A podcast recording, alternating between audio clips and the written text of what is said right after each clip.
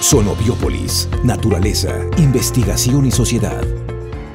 Hoy les saludamos recordando que fue el 15 de junio, pero del año 1667, que el médico francés Jean-Baptiste de Denis realiza la primera transfusión de sangre en un ser humano. Bienvenidos, bienvenidas. Iniciamos.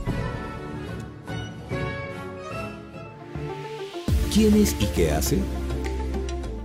Doy la más cordial de las bienvenidas, doctor Francisco Javier García de León. Muchas gracias. Usted trae un sello grandotote que se llama CIMAC, una organización que detrás tiene 20 eh, años por lo menos. Sí, eh, en primer lugar, el acrónimo CIMAC significa Sociedad Ictiológica Mexicana ACE y es una sociedad que tiene 35 años. Eh, se fundó en el Congreso Nacional de Zoología por dos grandes investigadores que ya nos dejaron en este momento, el doctor Castro Aguirre, de, investigador del CICIMAR, y el doctor Salvador Contreras, investigador de la Universidad Autónoma de Nuevo León.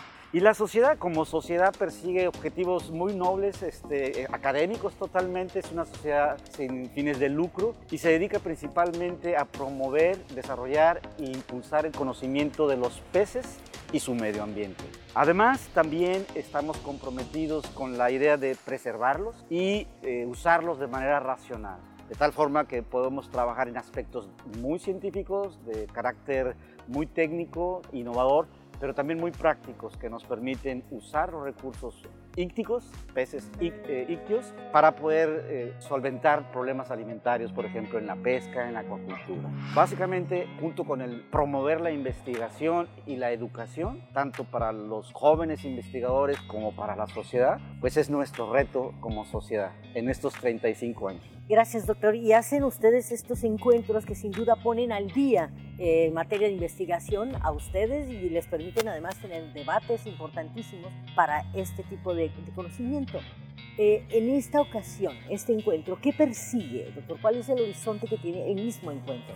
Sí, muchas gracias, licenciada. Sí, este, tenemos una, pues un, un lema para este congreso que se llama Peces, Sociedad y Clima. Son tres palabras muy importantes que hemos tratado de, conjuntar. Primero, pues porque los peces es nuestro ADN. Nosotros somos los investigadores, que, conocedores de los peces y de su ambiente. Y bueno, por autonomacia estamos obligados a entenderlos, conocerlos y tratar de sacarle provecho en el conocimiento científico y aplicado. Sociedad, porque nos debemos a ella. Nuestro trabajo debe estar eh, dirigido hacia ellos porque nosotros podemos decirle qué hacer con los peces, qué hacer con el ambiente y tratar de sobrellevar lo que nos va a pasar, el cambio climático y en ese sentido va a haber muchos cambios en los ecosistemas, en los lugares donde viven los peces y eso es lo que queremos también entender, cómo y qué peces, cómo va a afectar el cambio de clima y qué peces van a ser afectados, no solamente para resguardar nuestro patrimonio nacional dentro del concepto de soberanía nacional, sino también de qué nos vamos a alimentar. Eh, y entonces estamos preocupados en eso, nuestras investigaciones van dirigidas en eso, en diferentes campos del saber, en relación a los peces. Doctor, en este sentido, eh, quiénes están detrás. Usted me habla de, muchas instituciones, particularmente para la organización de este congreso. Sí, sí, claro. Para nosotros es un orgullo, como CIBNOR, plantear una organización del comité organizacional tripartita. Fuera del UNAM, la masa crítica de investigadores relacionados con los peces está aquí en La Paz. Somos tres instituciones que estamos detrás en la organización y logística de, esta, eh, de este congreso. Es obviamente el CIDNOR, el CICIMAR y la Universidad Autónoma de Baja California Sur. Con, tanto con administradores, la parte logística, como investigadores trabajando. Y particularmente en el CIDNOR yo me siento muy agradecido porque tenemos un grupo de eventos y el pase que nos han ayudado enormemente en varios aspectos. Estoy muy contento, pero finalmente el, el crédito es de tres instituciones y es como un tributo a los investigadores y teólogos que han que nos han dejado, los pasados, los actuales y los, las nuevas generaciones. Es un tributo y además porque es la tercera ocasión que este Congreso se hace aquí en La Paz. Estamos muy orgullosos por eso también.